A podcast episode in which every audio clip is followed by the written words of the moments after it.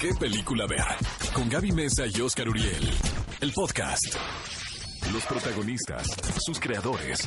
De la pantalla grande a tu radio. La entrevista en ¿Qué película ver? de Cinépolis en Exa FM.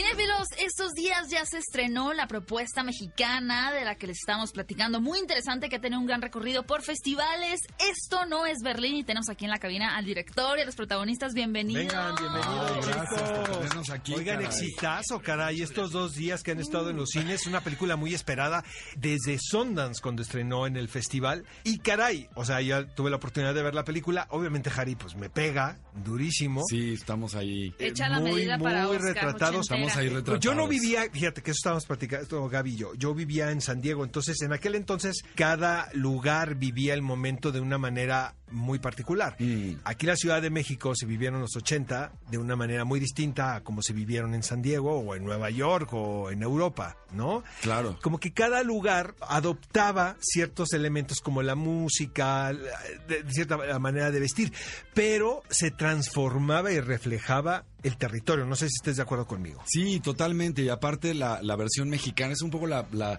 la movida chilanga, por decirlo de alguna manera. La versión mexicana de la movida española o madrileña, pues estaba empapada, digamos, de, la- de los aires dictatoriales que todavía nos tocó este, vivir. Había un montón de cosas que los jóvenes no podíamos hacer. Salir a la calle este, con tatuajes y con el pelo rosa y...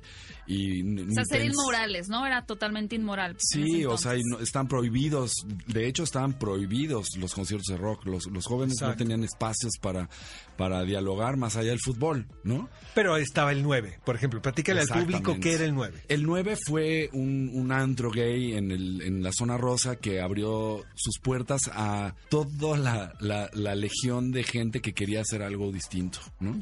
O sea, que no estaban hipnotizados por el Tenía mass una media. exploración artística, ¿no? Pues Henry permitió que los artistas se expusieran ahí, abrió el espacio para el performance, entonces se empezaron a dar cita una cantidad de bichos raros, maravillosos. ¿Tú que- ibas que mucho al permi- 9, Harry? No, pues ahí crecí, la verdad es que sí, o sea, en el Es 86 niño del estuve ahí Yo cuando diario, llegué era le- una leyenda urbana el lugar, ¿no? Todo el mundo me decía, no, hombre, es que en ese lugar sucedió esto, esto, el otro, que tenía que ver también con mucho el movimiento cultural, ¿no? Como la expresión artística, o pues también What's in, What's out, ¿no? O sea, quiénes eran Sí, los sí, cool sí. en ese momento. Sí. Caifanes, por ejemplo, me acuerdo que Saúl... Esto es previo, de hecho, esto es como justo el- la transición entre ¿Sabes las insólitas y los caifanes. Exacto, eh, Claudia Ramírez me contaba mucho del antro. Chicos, cuéntanos sí, ustedes también. Total. Y Claudia Fernández. ¿te Sí, sí, sí, sí. Arián Pellicer estaba Arián. súper metida en ese mundo. Este, pues, Jimena Cuevas, obviamente. Eh, pues había un una super banda. Oigan, chicos, ¿y Sí. ustedes cómo le hicieron para la investigación? Bueno, obviamente, aparte de lo que ¿Cómo se empaparon? Harry les contaba, ¿no? De primera mano, pero... No se vale pasar el micrófono al otro, al otro actor. Exactamente. A ver, José Antonio. Ok. El valiente. Bueno, pues este, pues Harry hizo un gran, gran trabajo, un eh, arduo y profundo con nosotros de irnos empapando y permeando de, de su perspectiva de esos años y de el contexto en el cual le, tocó y que justo es el contexto en el cual se ve envuelto la película. Este, eh, en esta situación pues un poco, bueno, más bien completamente convencional, de familias, pues, la verdad, también disfuncionales, en, en de ideologías también, este, un poco de, de derecha, ¿no?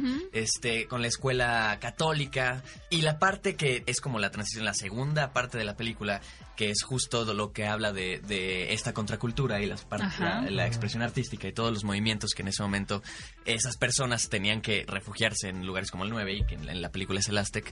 Este, pero eso yo siento que yo me siento un poco familiarizado por mis padres que son eh, gente de teatro, entonces yo siento que yo crecí con, con su grupo de amigos, que son mis amigos, son más mis amigos que Sí, los pero tú en los escuela. 80 no estabas ni planeado. No, amigo. ni planeado, pero, pero de repente nos Pero dicen como, una ¿cómo ven este? entonces. Sí, exacto. Yo siento, o sea, yo crecí escuchando de lo que ellos habían vivido en el teatro y Ah, cómo bueno, ellos sí. rompieron con estas estructuras en sus casas que también no les permitían mucho Mm. explorar este este lado, era un poco tabú y que también gran parte de ese grupo era era, era este, homosexual, entonces también había ahí una, un prejuicio de, de, de, de hacerlos como un poco menos. Oye, Harry, ¿realmente hemos evolucionado o seguimos siendo los mismos? Yo lo que siento es que nuestra generación fue como una piedrita muy pequeña que pegó así en un, en un, en un agua apacible y que abrió la- el primer círculo, digamos. Ese- esa primer reverberación viene, en mi opinión, de, claro, probablemente de los 70s y de estos 80s muy todavía, en, en México al menos, como muy, muy este, castigados por la,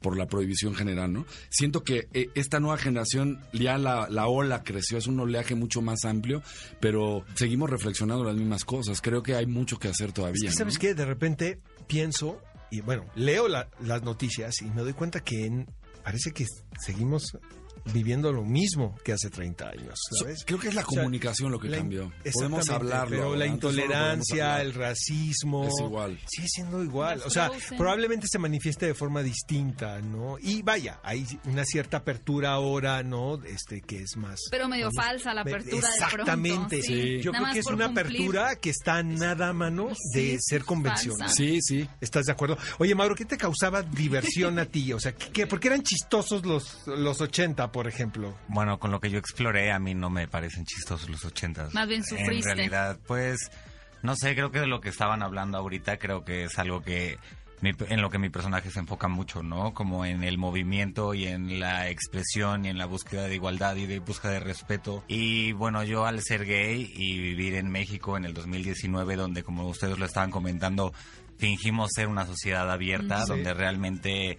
Pero donde realmente no nos interesa lo que le está pasando a la persona que está a nuestro lado Exacto. y nos hacemos de la vista gorda. Entonces, lo que exploré con Nico es que realmente lo comentábamos ayer, es que a mí no me hubiera gustado vivir en los años O sea, 80. tú estás más contento de estar No. aquí en 2019. Pues no sé si más contento, pero pues mínimo ahorita puedo salir con las uñas pintadas, puedo salir vestido como yo quiera y probablemente la gente me vea feo, pero posiblemente nadie me golpee. No, pero vamos a debatir esto. Fíjate que yo, o sea, viví el coming of age en los 80 totalmente, ¿no?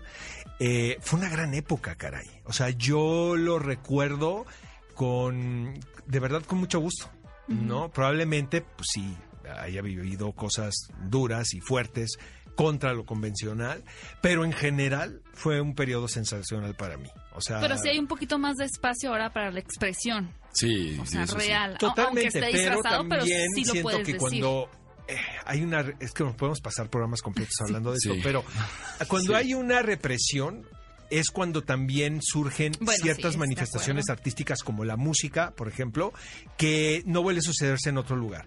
Y siento que ahora la manera de comunicarnos nos ha, nos ha puesto muchos obstáculos. Como, como incluso como seres humanos y como creativos y Yo como creo que nos ha, vuelto, nos ha vuelto más superficiales en Totalmente. realidad. Pues todo más fácil, Y ¿no? Yo la onda punk, por ejemplo, te la compré cañón. O sea, yo te- sigo teniendo una chamarra que compré en Camden Town, digo, una vez que la primera vez que fui a Londres y no me la quitaba, o sea, hasta me bañaba con ella y ahí la tengo porque sí me sentía, pero creía en el movimiento, no solamente era poser, ¿sabes?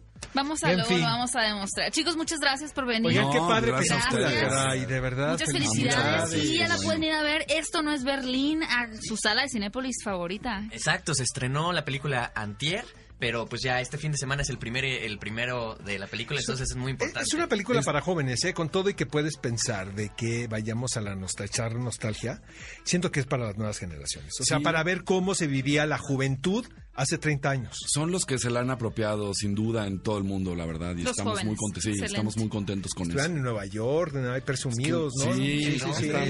Y aparte Sundance. nos ha tocado viajar mucho porque somos ya nos hicimos medio familia, entonces hemos ido de aquí para arriba. Desde Sundance íbamos como muégano. Sí, El exacto. perro íbamos, ¿no? Oye, El qué padre que se hizo esta película, de verdad, felicidades, Gary. Muchísimas este, gracias. Felicidades, chicos, y que sea la primera de Muchas muchas, muchas, muchas, muchas películas más. Esto es ¿Qué película ver? Un programa de Cinépolis por XFM 104.9. Ve a Cinépolis y utiliza el hashtag qué película ver. Escúchanos en vivo todos los sábados a las 10 de la mañana en Exa FM 104.9.